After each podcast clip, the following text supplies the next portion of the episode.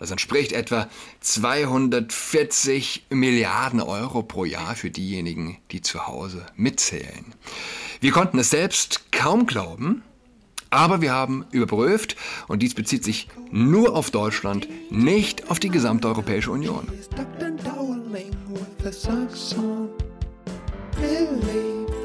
Hallo und herzlich willkommen zu Adrats Podcast. Mein Name ist Julian Adrat.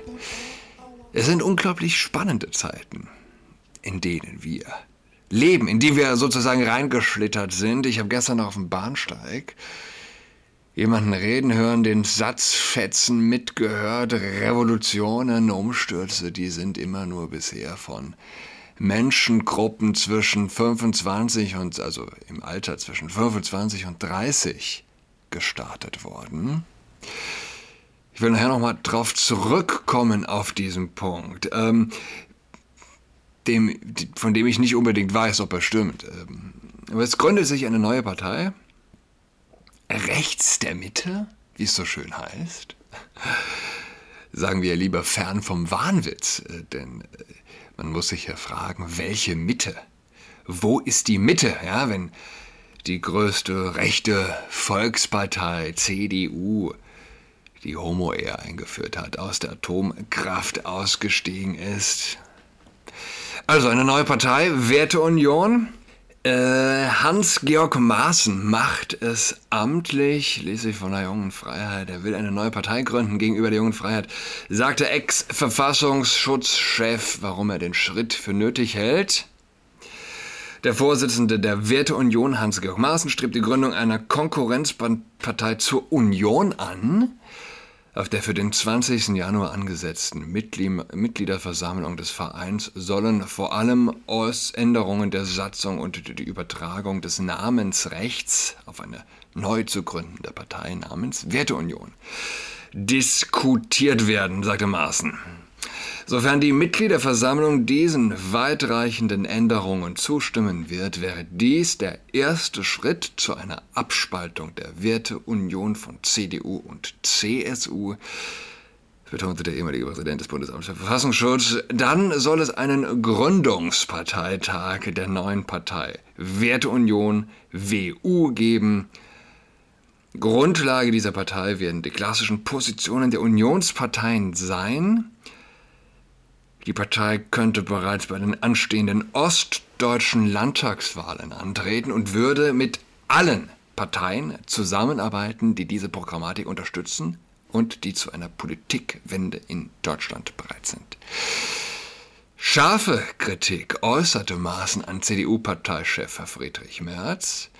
Ohne die Unterstützung der Werteunion wäre Merz an, äh, von den Delegierten wahrscheinlich nicht zum Parteivorsitzenden gewählt worden. Allerdings habe dieser die in ihn gesetzten Hoffnungen auf eine Politikwende nicht erfüllt. Der Ausgrenzungsbeschluss gegenüber der Werteunion und das Parteiausschlussverfahren gegen mich zeigen, dass die CDU unter Merz jegliche Kurskorrektur bekämpft. Vielmehr soll der linke Kurs der Merkel-CDU fortgesetzt werden. So maßen also. Die jüngsten Äußerungen von CDU-Generalsekretär Carsten Linnemann, Merkel habe das Land gut regiert, bestätigten den Eindruck, dass die März-CDU nicht begriffen hat, in welcher katastrophalen Situation Deutschland ist und dass sie nicht bereit ist, sich mit der für das deutsche Volk katastrophalen Politik Merkels auseinanderzusetzen. Der Ex-Verfassungsschutzchef äußerte sich auch dazu, mit wem eine neue Werteunion-Partei zusammenarbeiten könnte. Wir sind in engem Kontakt mit Markus Grall, Bündnis Deutschland und anderen kritischen bürgerlichen Stimmen und Gruppen. Wir sehen uns aber als programmatischer und ideeller Rechtsnachfolger der klassischen Unionsparteien von Kohl, Strauß, Erhard und Adenauer. Grundsätzlich sei er allerdings dafür, dass sich das kritische bürgerliche Lager nicht weiter auffächern sollte. Krall rief auf dem Kurznachrichtendienst X bereits dazu auf, in die Werteunion einzutreten. Ich rufe allen Menschen in Deutschland, die an die Zukunft dieses Landes glauben und es vor dem Ökosozialismus der Klimasekte retten wollen, auf, in die Werteunion einzutreten. Es ist an der Zeit. Jetzt. Ideelle Rechtsnachfolger von Kohl, Strauß, Erhard und Adenauer. Es ist äh, ja, die Krux der Politik vielleicht, dass sie mit großen Namen spielen muss, aber letztlich nichts anderes ist als ein Fähnchen im Wind der Zeit. Klar ist, auf ein Name wie Angela Merkel wird sich niemand berufen. Und das liegt natürlich nicht daran, dass sie eine Frau ist, man denke nur an Thatcher, auf die sich viele berufen, nach heute, die englische Premierministerin. Welche Partei, ähm, muss man aber sagen, welches System besteht schon lange. Fähnchen im Wind, aber eins ist klar, das habe ich auch schon verdammt lange gesagt, nicht erst seit Krall und Maßen. Von Merkel kann sich nicht erholt werden, wer sich nicht explizit von Merkel distanziert. Ganz einfach. Und ähm, drei Gedanken von mir zur Werteunion und insbesondere auch zu ihrem Verhältnis zur AfD. Ich habe äh, gesagt, wenn sich die AfD eindeutig gegen Homokult und Transgenderismus positioniert, muss sie die neue Partei namens Werteunion nicht fürchten. Denn was, wenn nicht Werte könnten eine und können eine konservative Wende in unserem Land fruchtbar machen? Die CDU hat sich dem Homokult nun mal unterworfen und die AfD hat eine Frau an ihrer Spitze, die von meiner Frau spricht, ja, mit der sie zusammenlebt und Familie spielt. Und jetzt tritt eine neue Partei auf, die sich Werteunion nennt. Und da sind gute Leute drin, ganz bestimmt, wirklich, wirklich gute Leute. Aber dann ein zweiter Gedanke, der mir kam, als die junge Werteunion auf Twitter, die stark gewachsen ist, die hatte noch vor wenigen Tagen unter 2000 Mitglied-Followern. Weniger als ich. Und äh, der hatte dann, als ich zuletzt, weiß ich nicht, vorgestern oder so geschaut habe, hatte sie schon über 5000. Wo es aktuell steht, weiß ich nicht. Und die haben ein Bild einer Familie, alle blond, drei Kinder und der Hund davor und in Kleid die Frau und in Hemd, Krawatte und Chili der Mann. Im Hintergrund ein dörfliches Blockhaus-Szenario, wenn man so will. Geiles Bild! Habe ich zitiert. Aber ich frage mich trotzdem, wo wart ihr, als Merkel die Ehe für alle eingeführt hat? In der CDU? Wo wart ihr, als Merkel die Grenzen geöffnet hat? Wo wart ihr, als Merkel aus der Atomkraft ausgestiegen ist? Wo wart ihr, als Merkel Gröhe die Deutschlandfahne aus der Hand gerissen hat? Man erinnere sich an den Tag, ich weiß es nicht mehr, es war der, es war der Wahlsieg. Und die CDU Spitzen standen auf der Bühne und es lief, ich weiß es noch ganz genau, es lief, Moment, weiß ich es wirklich noch ganz genau, ich glaube es war von den toten Hosen. An Tagen wie diesen, richtig, an Tagen wie diesen lief der Song. Ist, sind das die toten Hosen? Ich weiß es nicht. Jedenfalls Gröhe nahm sich ein kleines, ein kleines Deutschland-Fähnchen ne, mit so einem Strohhalm als Griff sozusagen in die Hand und hat damit rumgewedelt. Und Merkels Gesicht verzieht sich und sie schüttelt missbilligend den Kopf und nimmt ihm die Fahne ab, geht an den Rand der Bühne, wo sie sie abgibt. An Tagen wie diesen. Wahnsinn, Wahnsinn, wenn man drüber nachdenkt. Was für eine tatsächlich gestörte Person. Kanzlerin Deutschlands seit Jahren schon, einer rechten Partei, sozusagen. Und am Tag des Wahlsiegs will sie kein kleines Deutschlandfähnchen zur Feier auf der Bühne haben. Ja, und jetzt gibt's frischen Wind, offensichtlich. Aber ein AfDler, der muss seit zehn Jahren um seine soziale Existenz fürchten, wenn er zu seinen Überzeugungen steht. Und ihr, habe ich gefragt, und ihr, was habt ihr bisher gegeben, liebe Werteunion? Was habt ihr erduldet? Wo habt ihr Eier bewiesen? Ja, man unterschätze nicht, abgesehen von den schon etablierten Strukturen, ich glaube zumindest, die Kampferprobtheit, das dicke Feld, das sich so mancher hat schon müssen zulegen, der die letzten zehn Jahre sich gegen den Mainstream positioniert hat. Ja, ich halte das, ich halte das nicht für wenig stichhaltig. Wo waren diese Leute? Ich habe mich das oft gefragt. Wo sind die 50, 60, 70-Jährigen meinetwegen in den letzten 20 Jahren? Wirklich? Ihr habt 30, 40 Jahre lang gelebt und hättet es für einen blöden Witz gehalten, zu sagen, dass, weiß nicht, dass Männer Männer heiraten können oder dass wir eine Million junge Muslime, muslimische Männer ins Land lassen oder ja, dass wir das Land mit Windkraft, äh, mit Windrädern zukleistern zupieksen, zuspicken. Hättet ihr für einen Witz gehalten? Was habt ihr denn gemacht die letzten 15, 20 Jahre? Und jetzt kommen wir zu einem Punkt von zu Anfang. Man fühlt sich ja schnell versucht, von schnelllebige Zersplitterung zu reden oder diese zu fürchten. Oh, wer weiß, was jetzt passiert. Und die Welt geht, äh, kann sich schnell bewegen und wer weiß, wie die Welt in fünf Jahren aussieht. Jetzt schon wieder eine neue Partei. Und Sarah Wagenknechts Partei ist ja auch schon gerade erst neu gegründet worden. Wie schnell sich die Welt oft ändert. Aber man muss sich auch fragen, ähm, auch während der letzten 10, 15 Jahre sind wir ja nochmal gealtert. Wir haben nochmal weniger Kinder, weniger deutsche Kinder, die unsere Sprache können. Wir sind eine äh, Gesellschaft mit einem Durchschnittsalter von, sind es schon 45? Was die deutsche Bevölkerung angeht, ganz, ganz, ganz bestimmt.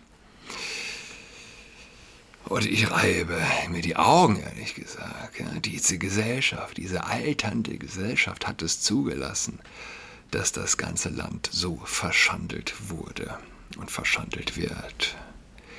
Wir haben uns lange im Wachkoma, im Merkelschen Wachkoma befunden, ganz offensichtlich.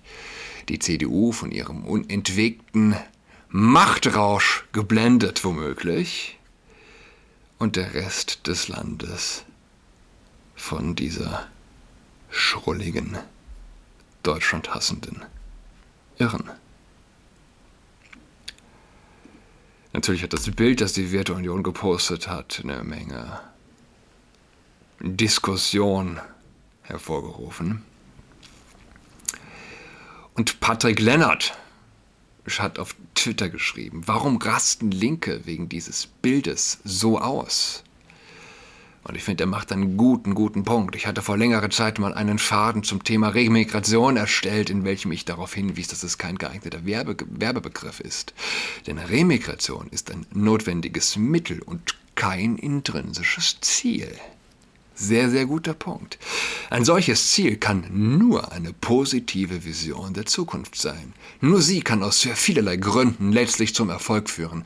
Doch bisher hat die Rechte es nur selten geschafft, eine solche Vision zu formulieren.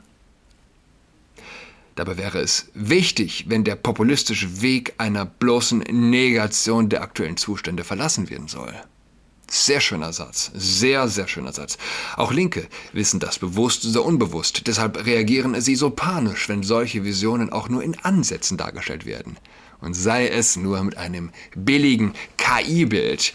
Einem Bild, das die künstliche Intelligenz erstellt hat. Und man erkennt es natürlich ganz besonders gut immer an Händen. Das ist umso interessanter als das also. Warum? Nicht nur als Mensch Hände zu zeichnen sind schwierig. Das liegt aber an den Schatten den, der schwierigen Schattengestaltung, die also letztlich die Form erst ausmacht. Hände sind verbunden mit dem Sinn, den sie tun. Und auch das fällt der KI schwer auseinanderzuhalten. Realität sozusagen und Fiktion. Dieses Bild greift niemanden an, sondern zwingt die Linke in den Angriff. Sehr schön. Sie muss plötzlich erklären, warum sie deutsche Familien ablehnt. Und wer sich erklären muss, verliert. Patrick Lennart. Deutschland, Deutschland, denke ich an Deutschland. Die, äh, das Wall Street Journal hat, dort hat ein gewisser, wie heißt denn der Gute eigentlich? Mensch, wo ist der Name? Tatsächlich, da ist kein Name angegeben. Es ist der Autor, also das Editorial Board. Deutschland hat seit geraumer Zeit aufgehört zu zählen, aber der Rest der Welt könnte noch Interesse daran haben, zu erfahren, was die größte Volkswirtschaft Europas investiert, um die Umstellung auf CO2-Netto-Null-Emissionen zu erreichen. Die kurze Antwort, es gibt einen Grund, warum die Deutschen es lieber nicht wissen möchten. Betrachten wir den Bau neuer grüner Stromerzeugungskapazitäten, der einen kleinen Teil des Übergangs zu Netto Null ausmacht. Die neueste Schätzung des Instituts für Energiewirtschaft an der Universität zu Köln besagt, dass Deutschland bis 2030 mit einer Finanzierungslücke von 60, 60 Milliarden Euro konfrontiert ist, um ausreichend Strom zu erzeugen. Diese Investition kann durch die zurückgehaltenen Gewinne von Versorgungsunternehmen und Erzeugern finanziert werden, was bedeutet, dass die Schließung der Lücke entweder höhere Strompreise oder mehr Steuerzahlerzuschüsse erfordern wird.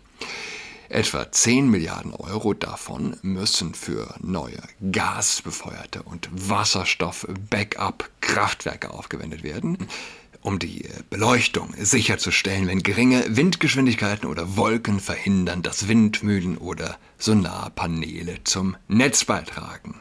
Separate Forschung desselben Thinktanks schätzten, äh, schätzte kürzlich die Gesamtkosten für die Annäherung auf Netto Null auf 1,9 Billionen Euro zwischen jetzt und Ende 2030. Das entspricht etwa 240 Milliarden Euro pro Jahr für diejenigen, die zu Hause mitzählen. Wir konnten es selbst kaum glauben, aber wir haben überprüft, und dies bezieht sich nur auf Deutschland, nicht auf die gesamte Europäische Union. Darüber hinaus bezieht sich dies äh, nur auf ähm, neue Investitionen Ältere Windmühlen oder Solarmodule, die in den kommenden Jahren ersetzt werden müssen, verursachen zusätzliche Kosten. Diese enormen Zahlen sind es wert, festgehalten zu werden, denn in der Praxis werden sie der Öffentlichkeit verborgen bleiben. Der Bericht berücksichtigt sowohl private Investitionen, einschließlich der Ausgaben, die Haushalte unternehmen müssen, um ihre Energieeffizienz zu verbessern, als auch öffentliche Ausgaben. Wenn überhaupt, wird ein größerer Teil der Belastung voraussichtlich auf die private Wirtschaft übergehen, durch höhere Preise und kostspieligere Verpflichtungen, nachdem ein kürzlich ergangenes Gerichtsurteil es Berlin erschwert hat, direkte Subventionen anzubieten. Dies ist eine Warnung für alle anderen, denn Deutschland und Europa im Allgemeinen sind beim Übergang zu Netto Null weit fortgeschritten im Vergleich zu den USA zwei Jahrzehnte und unzählige Hunderte von Milliarden Euro in seine Energiewende investiert, schrumpfen die Netto-Null-Rechnungen Deutschlands nie. Schrumpfen nie. Yes, indeed. Ich wünsche allen an dieser Stelle, an diesem kalten Wintertag, minus 9 Grad, meine Güte, war das heute Morgen äh, frostig an den Fingerchen. Ähm, einen schönen sonnigen Wintertag, eine schöne sonnige Winterwoche. Wir hören einander schon ganz bald. Bis dahin. Tschüss. She's got COVID-19, she's acting all alone. She's tucked and toweling with her socks on.